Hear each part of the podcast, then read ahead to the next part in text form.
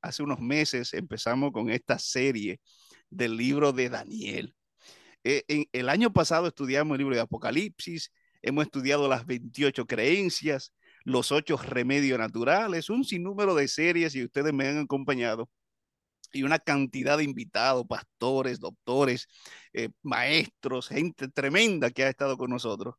Pero ya estamos llegando al final de nuestra serie del libro de Daniel. Falta el capítulo 11 y el capítulo 12. Y para finalizar con esta serie, yo tengo un invitado súper, súper especial que yo siento, Dios puso en mi corazón yo, para, para finalizar con esta serie. Y estos capítulos, mis queridos, para mucha gente, dicen, pastor, este, uno, este es uno de los capítulos, el capítulo 11, dicen, este es uno de los capítulos más complicados de todo el libro, del libro de, de Daniel. Pues en esta hora, en esta semana, vamos a estudiar a profundidad. Sin duda no vamos a, a cubrir todos los detalles, pero sí vamos a tratar de sacar eh, eh, lo, lo, los principios, las enseñanzas más importantes del capítulo 11 y el capítulo 12. Saben que el pastor nuestro pastor invitado para finalizar esta, esta serie va a estar conmigo no solamente en este programa, sino en otros programas, porque este capítulo 11 y el capítulo 12 requiere de mucha, mucha atención. Mi oración, mi oración es que este programa, este estudio pueda ser de bendición para ti y para tu familia. Antes de, de, presentarle a nuestro invitado, quisiera tener una palabra de oración, pedirle al Espíritu Santo que nos dirija en el estudio de, de, este libro maravilloso del profeta Daniel.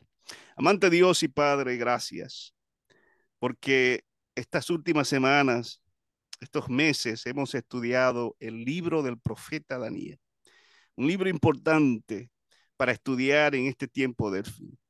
Ayúdanos, Señor, ahora que vamos a estudiar el capítulo 11, que podamos entender, que podamos poner en práctica, comprender tu palabra, tu voluntad y sobre todo saber que tú estás al control de nuestras vidas, del tiempo y de todas las cosas. En el nombre de Jesús. Amén. Muy bien, quiero presentarle a mi, mi, invitado especial.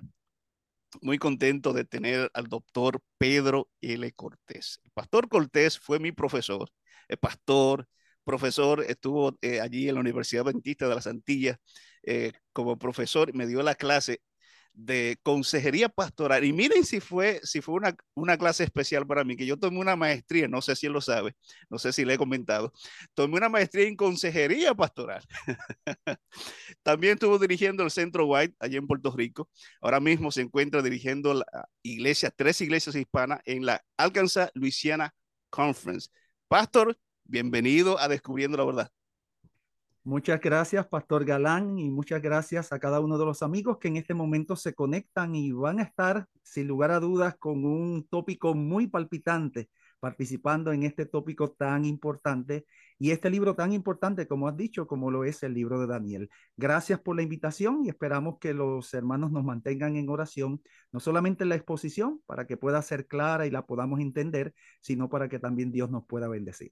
Amén. Gracias por la aceptación, gracias por, eh, por, aceptar la invitación y estar con nosotros y discutir eh, este tema tan importante y tan esencial para, para nuestra vida y nuestra comprensión de la palabra. Uh, vamos a entrar de lleno porque tenemos, tenemos mucho material que cubrir en esta semana y queremos abarcar la, la mayor cantidad de tiempo posible. Así que le invito a ustedes que me están escuchando, que lo están viendo, busquen su Biblia en el capítulo 11 del libro de Daniel. Ese es el capítulo que vamos a estudiar durante esta hora. Así que siéntese allí donde quiera que esté, acomódese y pídale al Espíritu Santo que le pueda ayudar a comprender lo que vamos a estudiar aquí. Eh, Pastor, vamos a empezar con un preámbulo. Vamos, quisiéramos entender eh, eh, este capítulo 11. Eh, eh, antes de entrar, ¿verdad?, en, en, en los detalles de, de, los versículos que continúan, denos un preámbulo para que nosotros podamos entender qué está pasando aquí. Eh, el capítulo 11 de Daniel, tal y cual muchas personas han dicho, es uno de los capítulos más difíciles que contiene todas las sagradas escrituras. ¿Qué es lo que lo hace quizás difícil? Bueno, porque no solamente siguiendo la misma secuencia de las profecías precedentes, eh, me va a presentar los imperios, sino que me va a hablar de personajes particulares en su intervención que a través de sus actos, ya sea conscientes o inconscientes, también tuvieron que ver con ese ascenso o descenso de esos imperios. Esa combinación entre imperios, personas, detalles minuciosos, es la que hace que este capítulo sea tan y tan difícil. Yo tengo que reconocer que no existe un consenso interpretativo en todo el capítulo. Básicamente, cuando vamos a ver Daniel capítulo 11, sí hay un consenso interpretativo en los primeros 13 versículos de este capítulo. Eh, sin embargo, después de ese consenso, pues las eh, interpretaciones se disparan hacia diversos lugares. Cuando quizás para orientar a las personas que nos escuchan, eh, este capítulo se enmarca en el contexto de la misma trayectoria de los grandes imperios. Nosotros sabemos que los imperios son Babilonia, Medo-Persia, Grecia y Roma. Ya Babilonia había pasado, por lo tanto, este capítulo va a tratar un poco de Persia, muy poco, y de ahí va a enfocarse básicamente en Grecia y en Roma y en lo que queda de los otros imperios de la profecía. Ese es el énfasis principal. Eh, vamos a ver, como dijimos, que a partir del versículo 14 las interpretaciones comienzan a ser muy, pero que muy variadas. Y yo quiero dar unas diferencias o establecer las diferencias en términos generales entre lo que es la interpretación que los protestantes evangélicos han hecho de este capítulo y lo que nosotros como adventistas hemos hecho. Cuando nosotros vamos a ver, nosotros vamos a encontrar que la gran mayoría del mundo evangélico cree que Daniel capítulo 11 tiene que ver con un personaje que tuvo su intervención en la historia y afectó mucho al pueblo de Israel, que no fue otro que Antíoco Epífanes IV. Eh, dentro del mundo evangélico, nosotros conocemos que hay dos escuelas, está la escuela preterista y la escuela futurista. Pues la escuela preterista cree, después del consenso que existe en los primeros 13 versículos, que a partir del versículo 14 hasta el último versículo, es decir, el versículo 45, toda esa profecía de Daniel capítulo 11 tiene que ver con Antíoco Epífanes IV y su eh, desenvolvimiento histórico en diversas facetas. Por otro lado, la escuela futurista piensa después del consenso interpretativo que hay en los primeros 12 eh, a 13 versículos, que desde el versículo 13 hasta el versículo 35, toda esa porción se refiere también a los actos de Antíoco Epífanes. Eh, es, lógico razonar que si es la escuela futurista, todo esto lo pone en el pasado, pero ya entonces desde el versículo 35 hasta el 45, ellos se van a enfocar en que esos versículos hablan de un personaje literal, líder político que ellos creen que debe aparecer en el mundo, que ellos denominan como el anticristo. Entonces esos versículos de ahí en adelante se van a referir en el mundo evangélico a lo que tiene que ver con ese personaje del anticristo. Dejando de lado al mundo evangélico, quizás vamos a entrar a los adventistas del séptimo día. Los adventistas del séptimo día concordamos en los primeros 14 versículos, los diversos autores que hay en términos generales, eh, pero vamos a decir que ya entonces a partir del versículo 14, desde el 14 al 29, en términos generales nuevamente, la gran mayoría de los estudiosos de este capítulo de corte adventista han visto que ahí se refiere a la Roma imperial pagana. Ya a partir del versículo 30 hasta el 45, con algunas diferencias, la gran mayoría de los comentadores creen que ahí entonces entra la intervención de la Roma eh, papal pagana, y es la que entonces va a estar en la última parte de, este capítulo. Así que esas son las dos divisiones en términos generales. Pero eh, ha habido varios estudiosos de lo que es el libro de Daniel y la iglesia adventista. Y quizás comenzando desde el más antiguo, que fue Uriah Smith, luego yo diría que el segundo de importancia fue Louis Ware, el tercero que hace una publicación importante, que fue un profesor de Andrews, es Mervyn Maxwell. Y el cuarto y último fue William Shea, que recientemente tiró un libro. Pues estos son los cuatro autores que yo, este servidor, va a estar enfocando en lo que es el formato que cada uno de ellos sigue. Eh, yo tendría que decir que el doctor Ángel Manuel Rodríguez, Humberto Raúl Treyer, Roy Gain y otros han hablado un poco acerca de esta profecía, pero he decidido escoger estos cuatro autores preliminarmente. Quiero comenzar con Uriah Smith y es interesante, él presenta, eh, como les he dicho, los primeros 13 versículos hay consenso, pero ya desde el versículo 14 hasta el 22, eh, Uriah Smith comienza a ver que allí se habla del imperio romano. Eh, de hecho, el versículo 22, el Urias Smith lo ve como que es el clímax de la profecía. Al ser el clímax que habla acerca del príncipe del pacto, un personaje que se identifica con Jesús, él dice que esta profecía tiene el propósito de ser consona con la de Daniel capítulo 9 de las 70 semanas, donde allí se enfatizaba también al príncipe del pacto. Así que como Daniel 11 en el versículo 22 enfatiza al príncipe del pacto, Daniel capítulo 9, las 70 semanas, el énfasis el príncipe del pacto, él entonces llega a decir que una vez la profecía de Daniel 11 presenta, nos lleva al clímax, retrocede en la historia. Y esta es una peculiaridad que yo quiero que los amigos oyentes tengan clara porque es importante para entender el pensamiento de Uriah Smith. ¿Qué es lo que él quiere decir? Bueno, una vez llegó al versículo 22 y se habla de Jesús, ahora entonces la profecía desde el versículo 23 en adelante va a retroceder para enfocar elementos que sucedieron antes de ese clímax de la muerte de Jesús y que llevaron a Roma a ser el imperio mundial. Es así como entonces en su retroceso, en el versículo 23, para Uriah Smith, hay un retroceso al año 161 antes de Cristo. Y de ahí se comienza a datar la historia en ese retroceso en el versículo 23. Quizás alguien pregunte, ¿por qué el año 161 antes de Cristo? Bueno, él da una razón. Es que ese fue el año donde los romanos por primera vez se relacionaron con el pueblo de Dios o con el pueblo judío. De hecho, en el versículo 23 hay una expresión que dice, Él hará engaño y subirá y saldrá vencedor con poca gente. Y esa expresión, el Uriah Smith la entiende como una referencia profética que los romanos eran un pueblo pequeño en ese tiempo, empezaban apenas a obrar recientemente con engaño y astucia, que eso es lo que implica la palabra que está en el texto, y después de ese momento que se describe ahí en el versículo 23, vamos a ver que Roma comenzó a elevarse constantemente y rápidamente hasta llegar a lo que es el apogeo del poder. Ahora, cuando Smith nos presenta esta postura, él entonces presenta que de los versículos 24 al 29 tendríamos que tomarlo como una porción en sí misma para destacar ese aspecto del surgimiento de Roma y ciertas incidencias que sucedieron allí. ¿Por qué del 24 al 29? E, eso en teología se conoce como una, una perícopa, es decir, una porción que trata específicamente sobre un tópico particular. ¿Por qué la perícopa de los versículos 24 al 29? Bueno, él comienza, ya dijimos, el versículo 23 con el 161, porque esa fue la primera vez que los romanos se asociaron con el pueblo de Dios. Pero él llega hasta el año 31 antes de Cristo, establece esa otra fecha como una fecha importante dentro de este contexto, de esta película. ¿Por qué establece el año 31 antes de Cristo como una fecha importante? Bueno, eh, Uriah Smith ve que la batalla de Axio, que ocurrió en ese año, él llega a concluir que ahí estuvo en juego el dominio del mundo. Y porque esa batalla, si se ganaba o se perdía, iba a tener repercusiones mundiales, él también la toma en consideración. En ese versículo 24, usted va a encontrar una porción que dice esto por tiempo.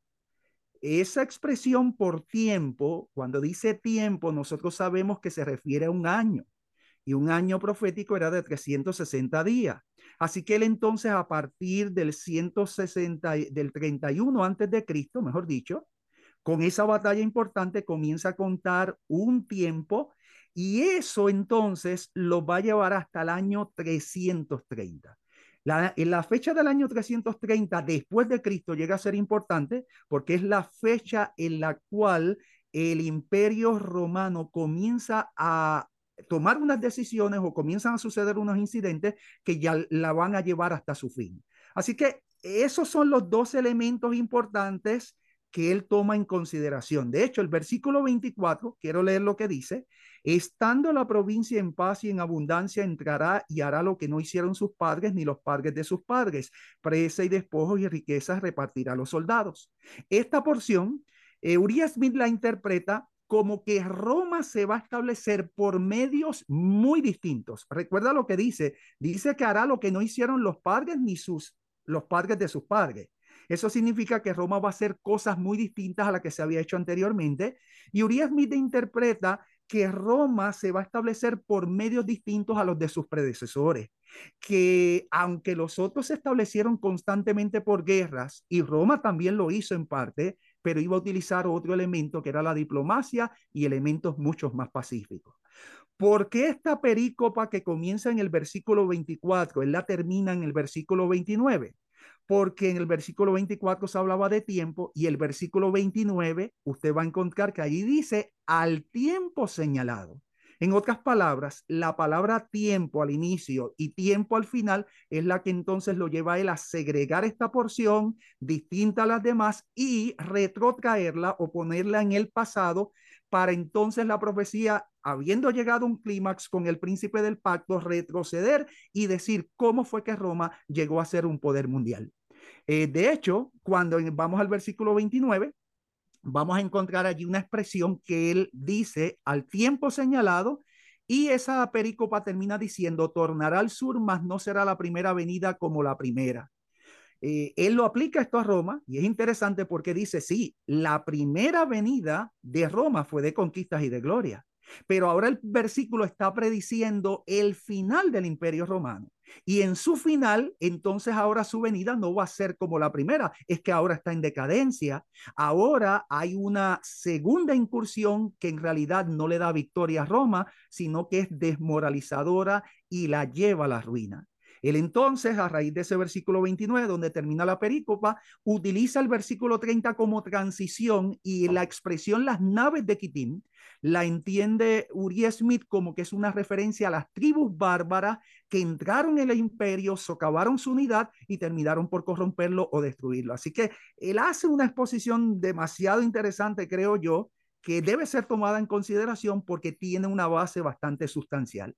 Una vez establecido, yo creo que este es el punto más difícil de explicar de, bajo la óptica de Uriah Smith, él entonces ve de los versículos 30 al 35 la Roma papal, de los versículos 36 al 39, él ve allí la Revolución Francesa y del versículo 40 al 45, él ve a Turquía. Así que ese es el formato en general que se utiliza para entender a Uriah Smith, que fue uno de los primeros autores adventistas que entró en la discusión de este tópico. Louis Ware, el segundo que quiero tocar, básicamente sigue el mismo formato de que estableció Uriah Smith. Ese aspecto de ver que hay unos versículos que van atrás en la historia, él lo sigue. Pero hay unas diferencias. Para eh, Louis Ware, los versículos del 30 al 35 representan la Roma papal medieval. En ese sentido, concuerda en cierto modo con Uriah Smith. Pero mientras que Uriah Smith ve del 36 al 39 la Revolución Francesa, eso no lo ve Louis Ware. Louis Ware cree que del 36 al 39 allí se está hablando de la Roma papal medieval. Él no ve la Revolución Francesa ahí, él ve la Roma papal también otra vez. Y los versículos del 40 al 45 también difiere, porque mientras que eh, Uriah Smith ve a Turquía y ve el proceso de Turquía ahí en la profecía, eh, el Louis Ward ve más bien a la institución de la Iglesia Católica Romana o la Roma papal en el contexto del tiempo del fin. Mervyn Maxwell, los versículos desde el 14 al 22, ve la Roma papal. Los versículos del 23 al 24 sigue viendo la Roma papal. Cuando llega a los versículos 25 al 30, él ve allí algo que ninguno anteriormente había visto. Son las cruzadas, la incursión bélica de la iglesia para establecerse militarmente o como un poder.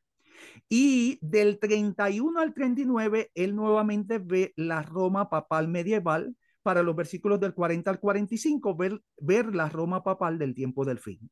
Así que ese es el formato que sigue, en cierto modo, Mervyn Maxwell, y ya notamos sus diferencias. Por último, William Chea es un autor muy peculiar. Llega a ser tan peculiar que mientras que ningún autor adventista ha visto, como lo ha visto el mundo evangélico, Antíoco Epífanes en la profecía de Daniel 11, William Chea ve a Antíoco Epífanes, pero lo ve como él siempre ha creído que es la actuación de, de Antíoco Epífanes, un rey minúsculo, con una posición minúscula, con una intervención histórica minúscula. Así que él lo va a ver en los versículos 14 y 15. Para William Shea, Antíoco Epífanes está representado en los versículos 14 y 15. De los versículos 16 al 22, él ve la Roma pagana. De los versículos 23 al 30, en cierto modo, él ve las cruzadas como una campaña militar de la Iglesia Católica Romana. En ese sentido, con las cruzadas, aunque no en los mismos textos, concuerda con Mervyn Maxwell. Y del 30 al 39, él ve la Roma papal, donde él hace una distinción bien interesante. De los versículos 32 al 34, él ve allí la persecución de la iglesia contra los hijos de Dios y del 35 al 39, un proceso de autoexaltación de parte de la iglesia. Es interesante porque ese proceso de que algunos ven en la iglesia otros lo ven en la Revolución Francesa, como fue el caso de Uriah Smith. Y por último, los versículos 40 al 45, eh, William Shea identifica la Roma papal en el tiempo del fin. Tal y cual dije, hay otros autores que pudiéramos nosotros destacar, pero estos son quizás los más importantes y que queremos destacar en esta hora. Ahí está la explicación general interpretación o formato de distintos autores.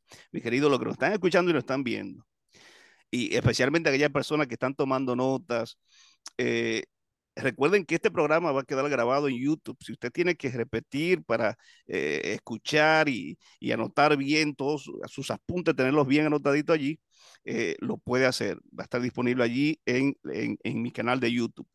Ah, muy bien, luego de tener ese preámbulo, esa explicación general y, la interpretación o formatos de distintos autores, o por lo menos autores principales, ¿verdad? Ah, vamos a entrar a lo primero que se le presentó a Daniel aquí en el capítulo 11.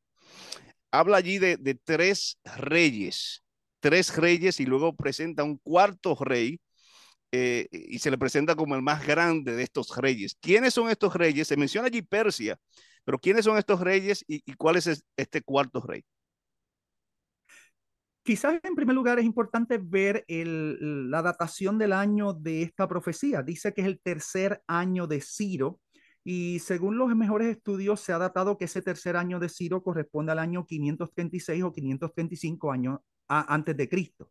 Eso significa que esta profecía se le da a Daniel casi 500 años antes de que viniera Cristo y es importante destacar esto porque por el año, si nosotros nos ceñimos a lo que dice la escritura, vamos a ver que no es como algunos afirman que es una profecía post-eventum, más bien es una profecía con todas las de la ley en el carácter predictivo que ha caracterizado a las sagradas escrituras y sobre todo la profecía bíblica verdadera dada por Dios. Es así como vamos a ver que allí se mencionan tres reyes. Esos tres reyes, el mismo texto dice que son reyes de Persia. Eh, se considera que fueron los reyes que siguieron a Ciro.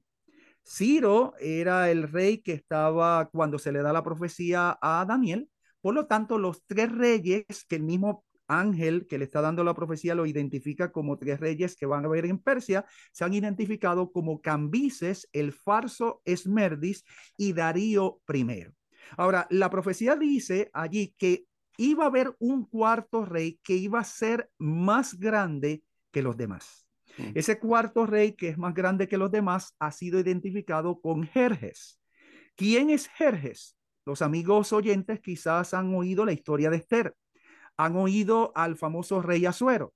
Pues Jerjes o el rey Azuero es el mismo personaje de la historia y esto nos haría ver que entonces la historia de Esther está cercana entonces a lo que tiene que ver con, con este incidente. De hecho, eh, allí decía que el cuarto rey, que decimos que es Jerjes o Azuero, sería más grande que los anteriores. Y yo quisiera que el pastor Galán me, me ayudara leyendo en Esther capítulo 1, versículo 1, donde nosotros vamos a corroborar a través de este texto que sin lugar a duda la profecía no se equivocaba. Es que allí se da en un breve resumen como preámbulo al libro de Esther la grandeza que tenía Suero. Dice Esther 1.1, aconteció en los días de Asuero, el Asuero que reinó desde la India hasta Etiopía, sobre 127 provincias Ok, ahí ya vemos eh, nada más ese preámbulo iniciando el libro de Esther nos corrobora lo que era la grandeza de este cuarto rey que así mismo lo profetizaba o vaticinaba la profecía que iba a ser más grande que los demás. De hecho, ahí en ese texto, si uno lee ese versículo, va a encontrar que dice, levantará todos contra el reino de Grecia. Tenemos que reconocer que aquí esta expresión es un poco oscura y puede entenderse de dos maneras. Levantará todos contra el reino de Grecia o levantará todo el reino de Grecia los intérpretes no han podido clarificar del todo, pero sí se ha encontrado algo interesante. Sea que la expresión se entienda como que va a levantar a todos contra el rey de Grecia, o sea que se entienda que va a levantar a todo el reino de Grecia, la realidad es que en ambas interpretaciones se aplicó a lo que fue el rey Jerjes y lo que fueran sus incidencias históricas. Interesante. Ahí mismo entonces, pastor, en el versículo 3, se habla de otro rey que se levantará. Eh, este se describe como un rey valiente que domina con gran poder, pero también dice que será, eh, su reino será quebrantado y repartido hacia los cuatro vientos del cielo. ¿De quién se nos está hablando aquí? Ok. El rey, el versículo 3 dice literalmente, se levantará luego un rey valiente, el cual dominará con gran poder y hará su voluntad. Ese rey valiente se ha identificado con uh, el principal jerarca que está en la profecía previamente y que llevó a Grecia su clímax, que no es otro que Alejandro Magno. Así que ese rey valiente se ha entendido que es Alejandro Magno, que en el capítulo 8 fue descrito por ese cuerno único que había, por ese unicornio y esa batalla entre el unicornio y el carnero. Pues ahora nuevamente se repite y se describe como un rey valiente. Él básicamente imperó desde el 336 hasta el 323 Ahora, de, tal y cual usted dice, el versículo 4, pastor, dice que va a ser repartido a los cuatro vientos su reino. Y ya lo hemos visto en otras profecías anteriormente, ah, precisamente así ocurrió. El imperio de Alejandro Magno, que era unificado, que lo había forjado en 10, 12, 13 años, eh, a la muerte repentina de él por una borrachera a los 33 años, y fue repartido a los cuatro generales. Un detalle interesante que a veces las personas obvian o no saben es que para que llegaran a constituirse el imperio de, Alejandro Magno en cuatro partes, pasaron cerca de 10 años, hubo una unas luchas intestinas entre un bando y otro, y después de 10 años ya casi a los 25 se consolida y se divide en las cuatro divisiones en las cuales se dividió el imperio. El imperio de Alejandro Magno, que era uno, se divide en cuatro pedazos, como decía la profecía. Eso es lo que quiere decir con los cuatro vientos del cielo. Se refiere a los cuatro puntos cardinales. Es que el imperio se dividió en cuatro pedazos. Unos tomaron al norte, otros al sur, otros al este y al otros al oeste. ¿Quiénes fueron esos cuatro generales? Seleuco, Ptolomeo, Casandro y Lisímaco. Seleuco tomó Siria y parte de la India. Eh, Ptolomeo tomó Egipto y Palestina, ahí estaba el pueblo de Dios, conocemos. Eh, Casandro tomó Macedonia y Grecia y Lisímaco, Tracia y Asia Menor. Y esos son entonces los cuatro vientos del cielo en los cuales se dividió entre los cuatro generales lo que había sido el imperio unificado de Alejandro Magno. Ahí está. A partir del versículo 5, empieza a hablar del rey del sur, que básicamente eh, el, capítulo 11 habla bastante de los reyes del norte y del sur. Pero este rey eh, que habla aquí, el rey del sur, luego en, el versículo 6 dice, la hija del rey del sur vendrá el rey del norte. ¿Qué, quiénes son que representan eh, estos, estos reinos, estos reyes del, del, sur y del norte? Tal cual usted lo dice, Pastor Galán, sí, a partir del versículo 5 hay una transición y una transición donde se presentan unos nuevos personajes, son el rey del norte y el rey del sur. Y es interesante porque la profecía lleva a una continuidad. Para yo entender quién es el rey del norte y quién es el rey del sur, tengo que entender lo que dije anteriormente, que el imperio de Alejandro Magno se dividió en cuatro porciones y que básicamente Seleuco toma, tomando como punto de partida Palestina, tomó la parte norte. Y Ptolomeo, ese, ese rey o ese, ese general, toma la parte sur. Por lo tanto, si ubicamos a Palestina en el centro, eso nos va a llevar a que al norte estaban los Seleucidas, y al sur estaban los Ptolomeos. Y eso es lo que entonces, esa porción geográfica de Palestina, el pueblo de Dios, que es el centro de la profecía, es el que entonces nos delimita y nos va a ayudar a entender quién es el rey del norte y quién es el rey del sur. Lo que quiero decir es que a partir de este momento, la división del imperio de Alejandro Magno y las porciones que le tocaron a sus generales demarcaron entonces quién es el rey del norte y quién es el rey del sur, observados desde Palestina, que es el centro de la profecía. Como al norte de Palestina estaba Siria y allí se estableció Seleuco, eh, los Seleucidas con Siria eran el rey del norte. Como observados desde Palestina, al sur de Palestina estaba Egipto, Egipto con los Ptolomeos llegó entonces a representar al rey del sur en lo que es esta profecía. Ahora hay un detalle interesante y es que cuando seguimos leyendo desde el versículo 5 en adelante que demarca esta diferencia, vamos a ver que allí hay una expresión que dice, y se hará fuerte el rey del sur. Cuando ahí dice que se hará fuerte el rey del sur, se ha entendido que ahí se refiere al primer Ptolomeo que hubo, que imperó en esa región, que es Ptolomeo I Soter. Pero de seguido, ese versículo dice, más uno de sus príncipes será más fuerte que él. Mm. Eh, cuando ahí dice, más uno de sus príncipes será más fuerte que él, se refiere entonces a uno de los príncipes que tomó otra porción, que fue Seleuco, y se refiere a Seleuco I Nicator, que se fue al norte. Así que aquí lo que el texto está diciendo es, mira, el sur en Egipto con los Ptolomeos va a ser fuerte, pero el norte va a ser más fuerte todavía.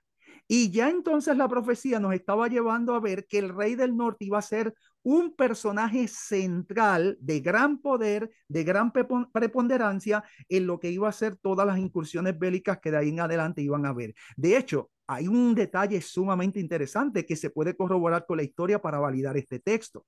Y es que hay un historiador llamado Flavio Arriano, historiador del siglo II, que dice que Seleuco I Nicator, que es el rey del norte, en este caso, fue mucho mayor y muy superior a Ptolomeo Soter. ¿Por qué? Porque dice que este era el rey que tenía la mayor capacidad administrativa que siguió Alejandro Magno. Era el más que se parecía en la capacidad administrativa a lo que era Alejandro Magno y gobernó sobre la mayor extensión de territorio después de Alejandro Magno. Así que en ese sentido, la profecía no se equivocó cuando dijo que uno de sus príncipes sería más fuerte que él, es decir, que el sur, y este caso, en este caso era Seleuco que gobernó en la parte norte. En, en, recuerden que estamos todavía en los, en los primeros 13 eh, versículos. El pastor mencionó que tenemos un consenso en, en esos primeros 13, 13, versículos. Ya, pastor, usted ha hablado un poquito eh, eh, de estos dos reinos.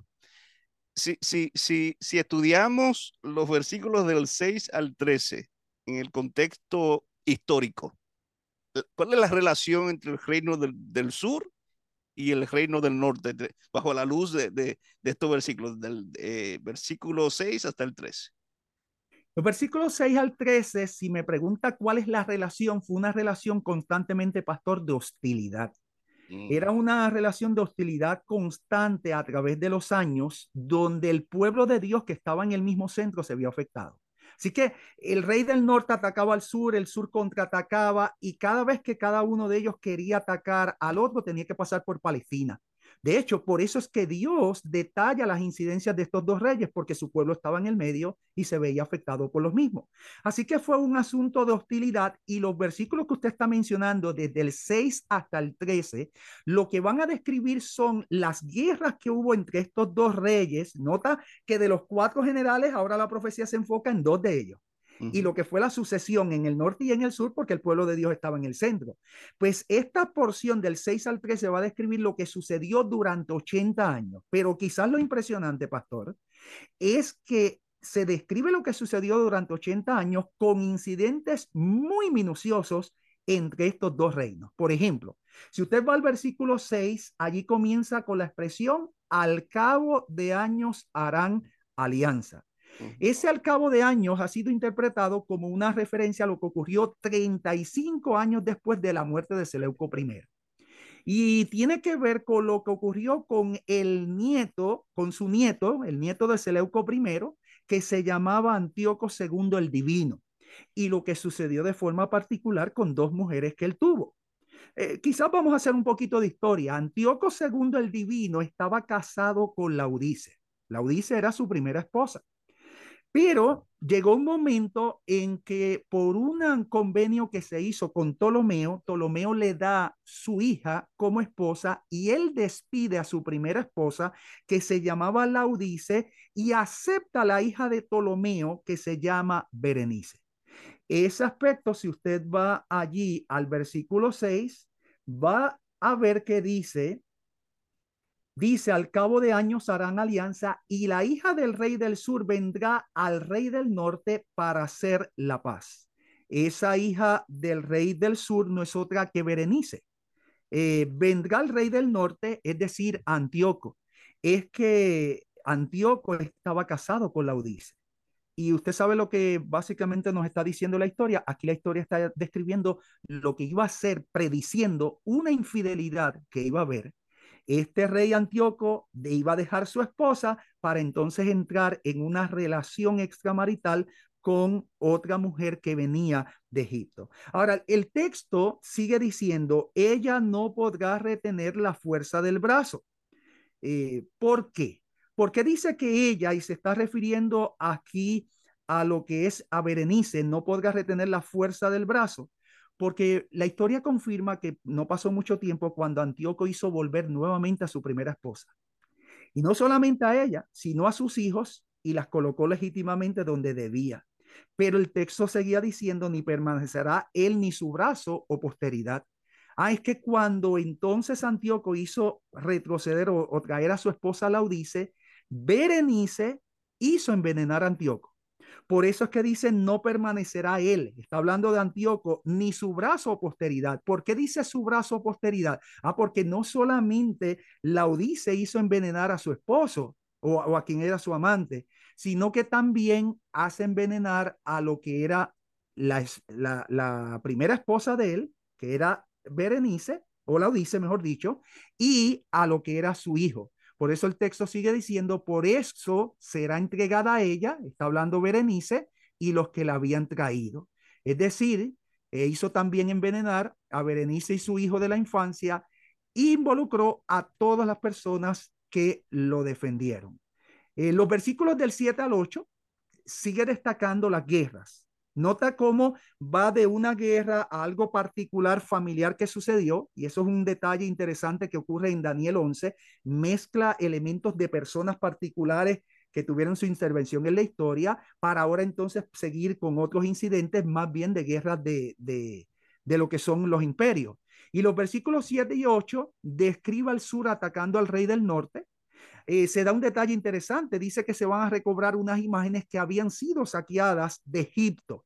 En otras palabras, el sur ataca al norte y unas imágenes que eran de Egipto y que se habían llevado al rey del norte, ahora este Ptolomeo o este general de Egipto, se la, cuando entra al norte, las vuelve a recuperar y se las lleva a su territorio. Eso es lo que me quiere decir.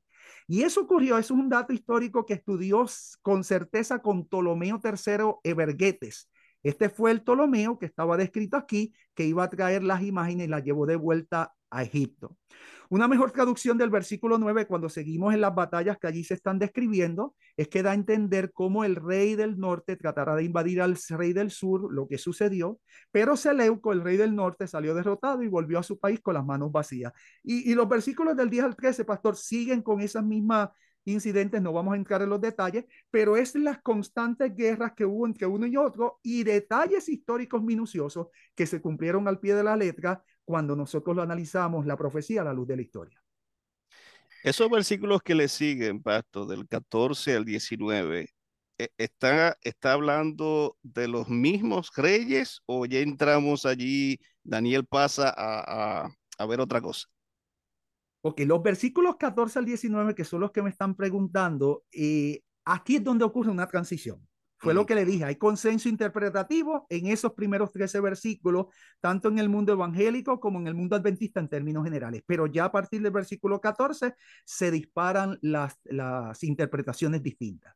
El versículo 14 comienza diciendo en aquellos tiempos y utiliza una frase, habla introduce lo que se conoce como hombres turbulentos de tu pueblo. De hecho, el versículo dice, hombres turbulentos de tu pueblo se levantarán para cumplir la visión, pero ellos caerán. Aquí surge una pregunta, ¿quiénes son estos hombres turbulentos de tu pueblo? Eh, de hecho, eh, esa expresión ha sido interpretada como hombres que quebrantan a tu pueblo. Y si el pueblo de Daniel era el pueblo de Israel, pues se entiende que son entonces enemigos del pueblo de Dios.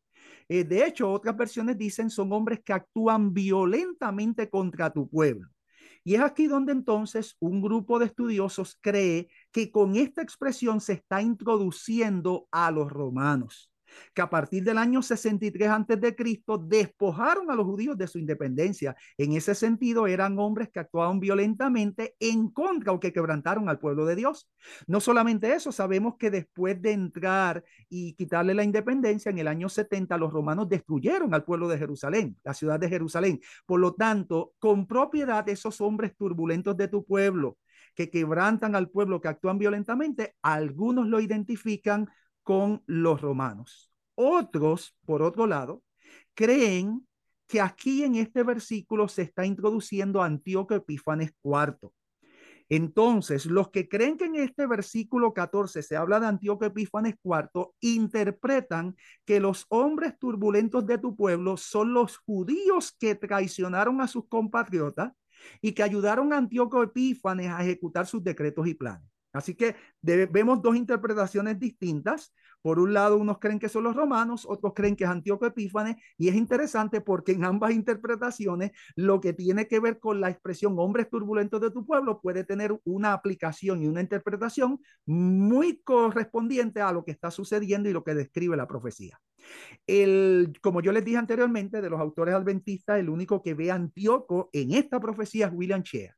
Y él entonces se va por esta línea y él dice que el versículo 14 ahí habla de Antíoco y el versículo 15. Recordemos que Antíoco es un rey seleucida de la dinastía de los Seleucos, es lo que así pudiéramos decir, el rey del norte. Se sigue hablando de él, pero ahora en otros términos, y eh, William Chea lo ve allí. De hecho, yo quiero leer lo que Shea dice en su comentario. Dice, al aplicar solo los versículos 14, última parte, 15, Antíoco Epífanes IV, los reducimos a su tamaño histórico adecuado. Después de todo, fue solo un rey menor que gobernó un reino menor solo por un corto de tiempo, del año 175 al año 163 antes de Cristo.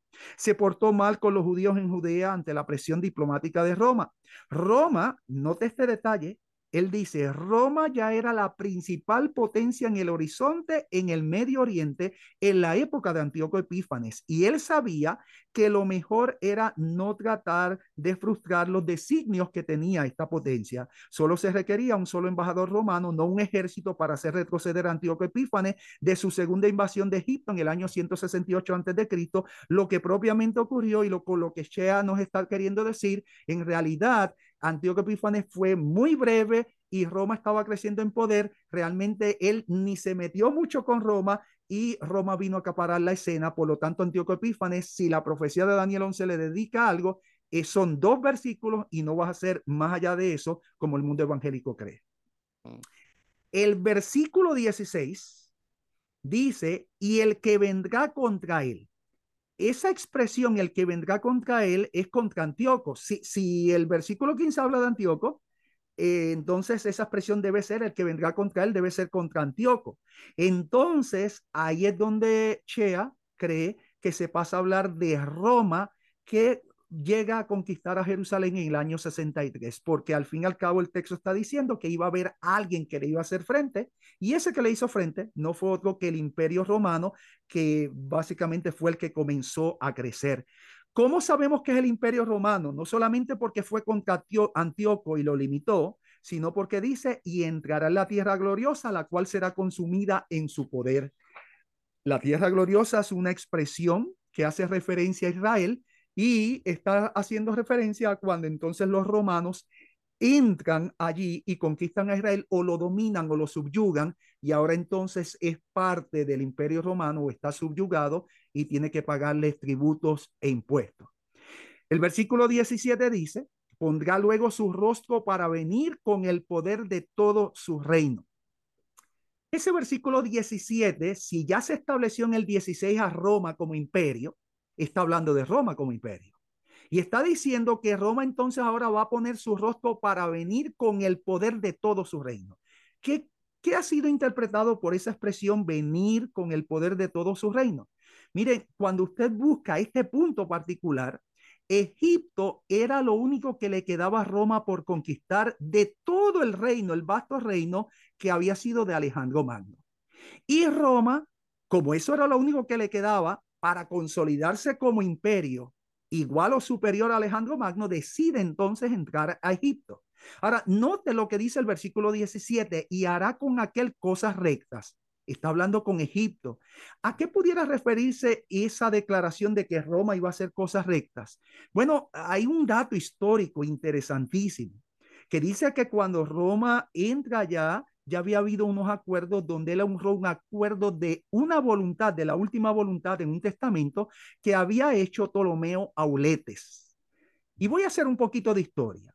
Ptolomeo Auletes, que fue conocido como Ptolomeo XI, y recuerde que casi todos los reyes del norte se llamaron Seleucos y casi todos los reyes del sur se llamaron Ptolomeo. Lo que los cambiaba era un segundo nombre o un número. Pues aquí estamos hablando del Ptolomeo número 11, que fue Ptolomeo Auletes. Él murió en el año 51 antes de Cristo. Y en ese año, cuando él muere, él puso en un testamento que entregó a Roma, puso a sus dos hijos bajo el sustento, bajo la tutela de Roma. ¿Quiénes eran los hijos de Ptolomeo Obletes? Bueno, la famosa mujer que la historia conoció como Cleopatra y lo que sería Ptolomeo XII, que en ese tiempo era un niño de nueve o diez años. De hecho, eh, lo que había determinado el padre de estos dos muchachos es que Roma eh, los tuviera bajo su tutela y les diera el reino y automáticamente que estos dos chicos se casaran. Roma apuntaló a Pompeyo para que estuviera a cargo de los muchachos, pero en, una vez llegó a Egipto, Pompeyo fue asesinado, se dice que fue por Ptolomeo XII. Y cuando es asesinado, Julio César decide entonces bajar. Cuando él llega y baja a Egipto, él encuentra que había un caos porque había una gran disyuntiva entre Cleopatra y su hermano. Ambos querían el reino. Así que como él era el que había sido apuntado como la persona que iba a tutelar sobre ellos, llega entonces a decir que ambos estaban buscando ver a quién de los dos él favorecía. Y hay una expresión que aparece en esta porción eh, que quizás le llame la atención a las personas, y es que dice que se le dará una hija de mujeres para trastornarla. Esa expresión que se le dará una hija de mujeres, los comentadores llegan a entender que el hecho de que sea hija de mujeres y se destaque ese elemento de la mujer es para destacar su feminidad. Así que aquí se está hablando de un personaje que iba a intervenir en la política, que iba a destacarse por, por, por ser una mujer muy femenina y muy atrayente. Y esa mujer no era otra que Cleopatra. Decía, de hecho, la profecía decía y darle una hija de mujeres para trastornarla. Cuando Julio César llegó, él ve que había división en el reino. Ambos de los hermanos querían el reino, pero Cleopatra ideó una estrategia.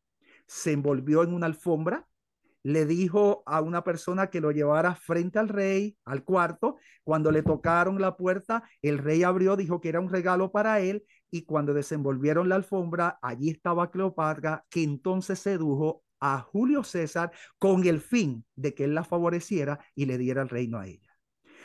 Fue así como entonces Julio César se enamoró de Cleopatra, fue su amante, le dio un hijo. De hecho, la historia confirma, y voy a leer un pequeño parafito, el hechizo de la reina le hizo quedar en Egipto mucho más tiempo de lo que requerían sus asuntos. Pasaba noches enteras en banquetes y fiestas con la reina disoluta. Y nuevamente aquí se vuelve a mostrar en esta profecía tan amplia de imperio incidentes de infidelidad de personajes particulares de la historia y cómo estos incidentes intervinieron para cambiar la historia. Ese es el caso de Cleopatra. Pero mira lo que dice, a pesar de que hablando de Julio César dice que se le iba a dar una, una hija de mujeres para trastornarla, Dice, mas no estará ni será por él. Decía el texto. ¿Por qué dice que más no estará ni será por él? Es decir, Cleopatra no va a ser por Julio César. Bueno, porque si usted busca la historia, usted va a encontrar que después de haber sido amante de Julio César, Cleopatra se unió a Antonio.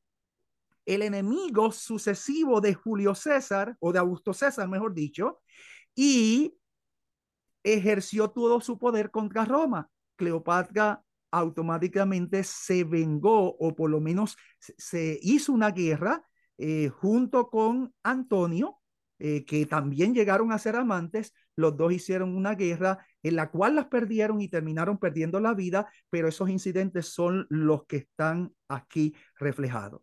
El versículo 18 describe la, lo que fue la victoria que Julio César tuvo en Siria y Asa Menor contra Farnaces donde si usted lee el versículo 18, allí se describe una batalla donde iba a ser contundente y así mismo fue. De hecho, sobre esta batalla, el mismo Julio César escribió, vine, vi y vencí. Ese aspecto de vine, vi y vencí significa que su victoria en lo que fue Siria y Asia Menor contra Farnaces fue contundente tal y cual el versículo lo decía. Ahora, a pesar de que llegaría su gloria, y sería una victoria contundente. El versículo 19, que está unido al versículo 18, dicen algunas personas por la composición tan oscura que tiene la última parte del versículo 18, dice tropezará, caerá y no parecerá más. Ahí se entiende que sería de Julio César, que a pesar de la victoria tan contundente del versículo 18, en el versículo 19 se está describiendo su muerte. ¿Y cómo ocurrió su muerte? A las 12 del mediodía, estando en el Senado, acompañado con amigos, con personas que le había ayudado, alguien lo hirió.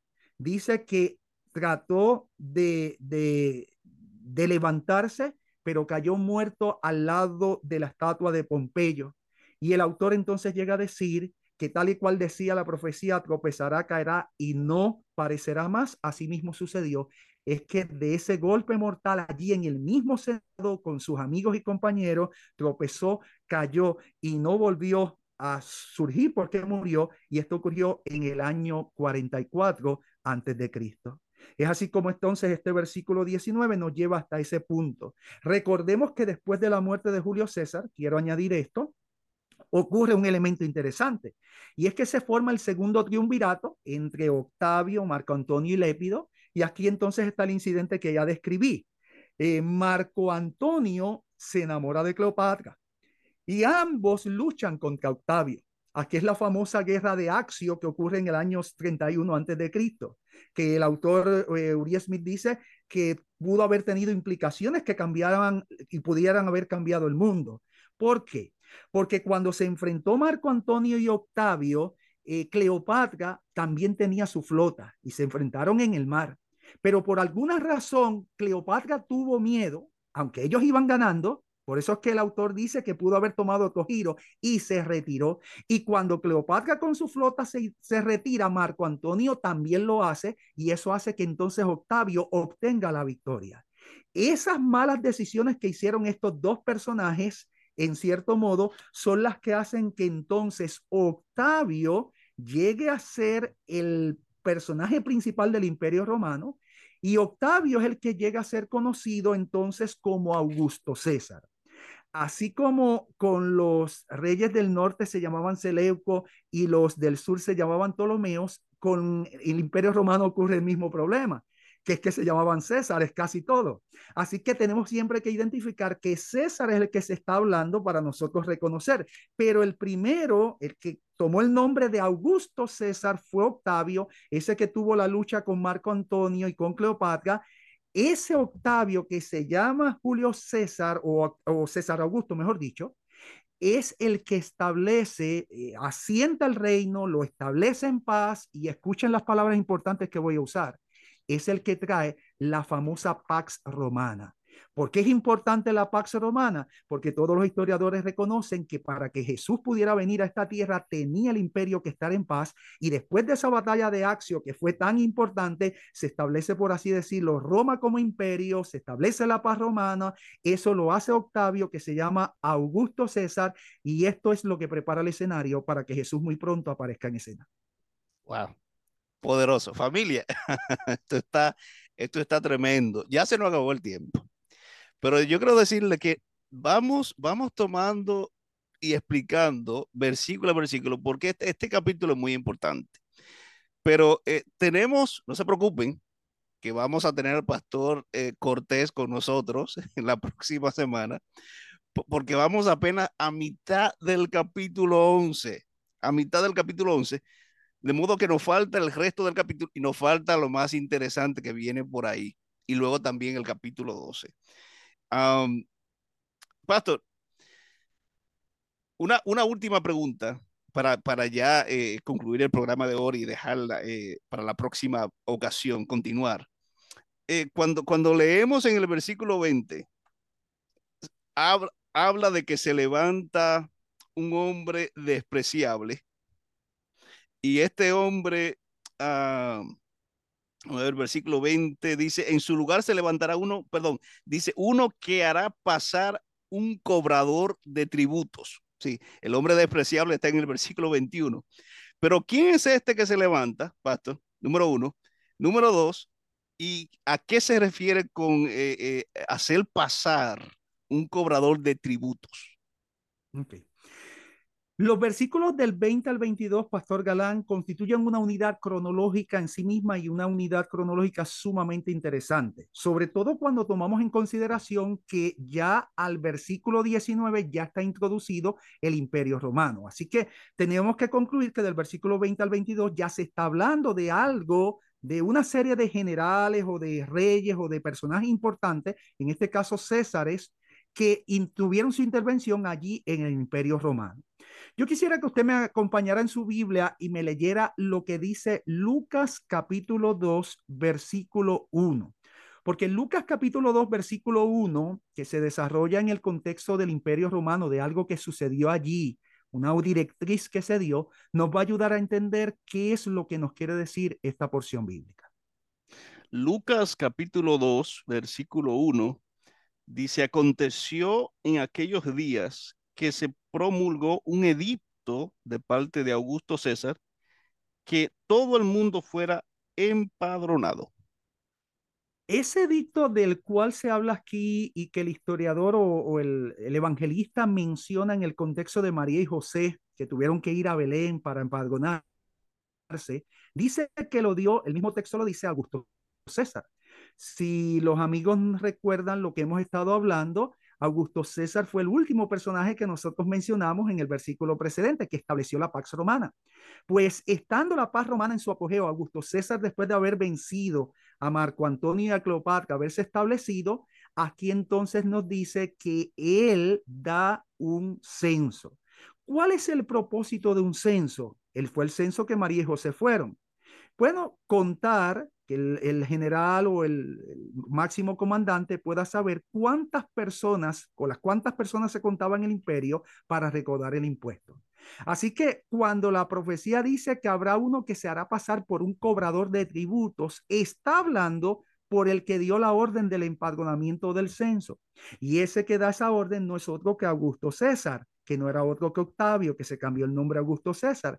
Así que aquí estamos diciendo que este es el personaje que está en todo su poder y está descrito en la profecía como un cobrador de tributos cuando Jesús nace. Es por esa causa que ellos viajan a Belén y allí Jesús entonces nace como producto de lo que era esa orden que había dado ese cobrador de tributos. Pero esta sección continúa y quisiéramos dejar quizás el programa aquí porque vamos a ver que después del cobrador de tributos hay un despreciable que sigue y esperamos que los amigos nos puedan escuchar en el próximo tema y lo podamos ver. Claro que sí. Así es. Así que todo lo que yo sé que ustedes están allí conectados, escuchando al doctor Cortés, pero no se preocupen, vamos a cortar aquí, pero vamos a continuar porque todavía no hemos finalizado, falta bastante el capítulo 11. Así que le invitamos para que nos escuche eh, la próxima entrega, podamos completar eh, el mensaje que, que, se nos entregó aquí, ¿verdad? En este capítulo 11. Pastor, yo quisiera que eh, nos despida con una palabra de oración, especialmente orar por cada uno de nosotros que podamos entender y ser estudioso de, de la palabra de Dios, que podamos poner en práctica lo que aprendemos de ella cada día. Claro que sí, oramos. Buen Dios que estás en el cielo, gracias te damos, porque tú eres un Dios bueno y para siempre es tu misericordia.